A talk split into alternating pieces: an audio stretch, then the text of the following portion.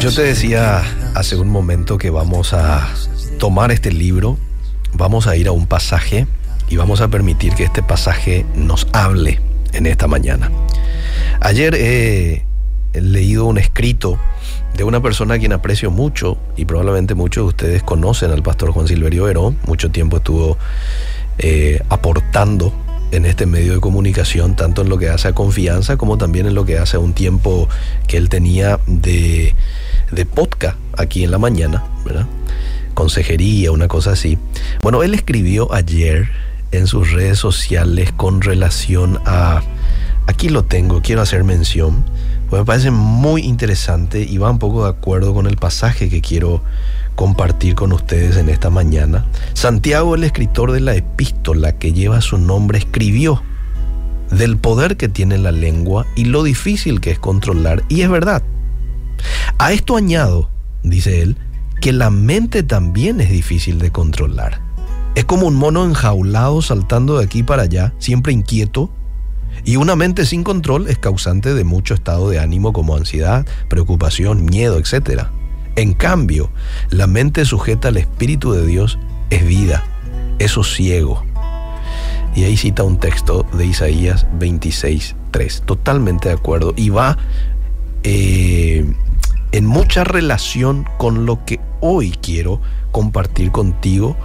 Primera de Tesalonicenses 5:17. ¿Por qué? Porque aquí nuestro Dios nos da la manera en el que nosotros podemos eh, dominar, en la que podamos domar a este mono, que es la mente. Tal cual, es un mono inquieto, pasa de aquí para allá. A veces estamos pensando, estamos disfrutando del día, de repente te viene un pensamiento que ya te acelera. ¿Y qué pasa si esto? ¿Y qué pasa si aquello? Y mi hijo allá en la escuela. Eh, así es la mente. Primera de Tesalonicenses 5:17 Dios nos da la manera en que podamos podemos domar a esta mente. Y dice, orad sin cesar. ¿Por qué te parece que es la voluntad de Dios que oremos sin parar? Porque eso es sin cesar. Quizás muchos dirán, y es una respuesta correcta, bueno, porque es la manera en que tenemos relación con Él a lo largo del día. ¿Cierto? Otra persona quizás diga, porque es la manera en que podemos hacer frente a las tentaciones, orando sin cesar, ¿cierto? Quizás otra persona dirá, porque es una muestra de dependencia y humillación ante Dios. Y dice que Dios exalta al humilde. Muy cierto. Todas estas respuestas son respuestas correctas. Pero hay un motivo más por el cual Dios nos dice que oremos en todo tiempo. ¿Y sabes para qué es, oyente? Para proveernos de su paz de manera constante.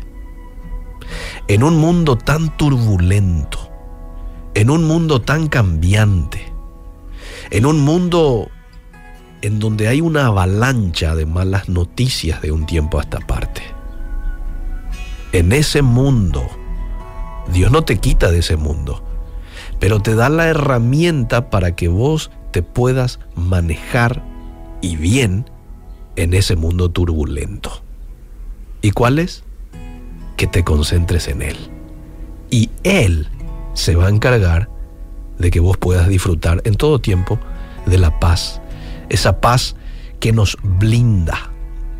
Esa paz que nos protege a lo largo del día. ¿De qué es lo que nos protege la paz de Dios? ¿De la tensión? ¿Del afán que el sistema se encarga de proponernos y que Satanás lo usa como una excelente herramienta de ataque? Con el objetivo de desanimarte, de desenfocarte. Porque cuando estás intranquilo no te concentras ni en la oración, mucho menos en la lectura bíblica. Estás intranquilo, no podés estar quieto para orar, para disfrutar de, de la palabra de Dios, no lo podés. Entonces es una herramienta muy importante para nuestro enemigo de manera a desconcentrarnos de lo prioritario para todo cristiano. el tener intimidad con su papá. Hoy hay mucha gente tensionada, acelerada, afanada, con tantas cosas. Y a veces es muy fácil caer en este tipo de cosas. Es más, tenemos como seres humanos esa tendencia a afanarnos, a desesperarnos, a ocuparnos de más en las cosas, que no es otra cosa que preocuparnos.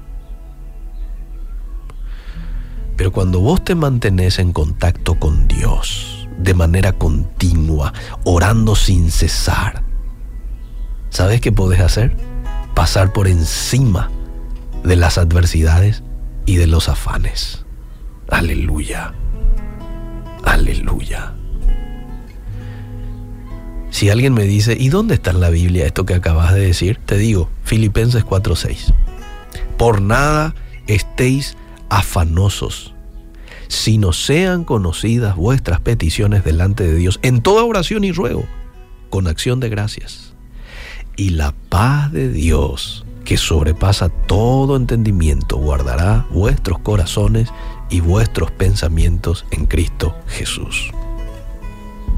Pero mira qué interesante esta parte.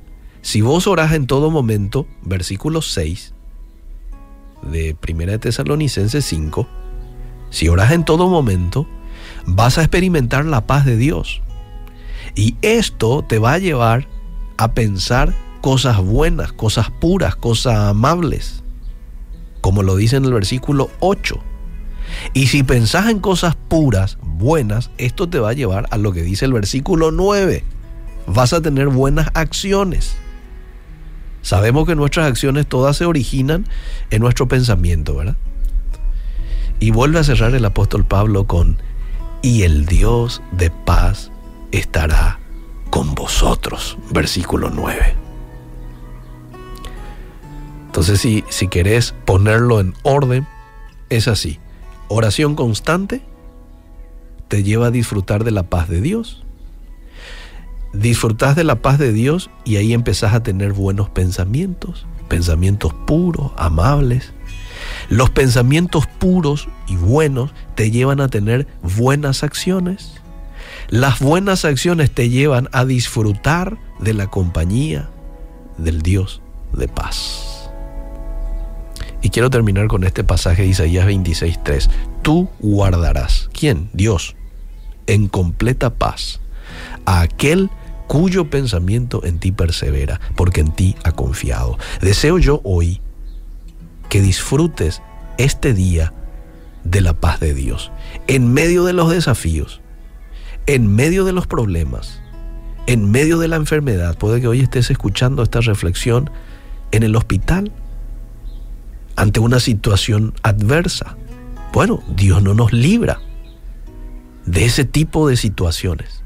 Nunca ha librado tampoco en el pasado, cuando vemos la Biblia, a los grandes personajes bíblicos. Sin embargo, nos provee de las herramientas para que en medio de todo eso nosotros podamos disfrutar de su paz. ¿Y qué es? El pasaje te lo muestra. A aquel cuyo pensamiento, a Él es quien Dios le va a guardar en completa paz, a aquel que persevera en Dios, en su pensamiento. Que Dios nos ayude a que hoy podamos estar en sintonía con Dios en todo momento. Gracias Señor.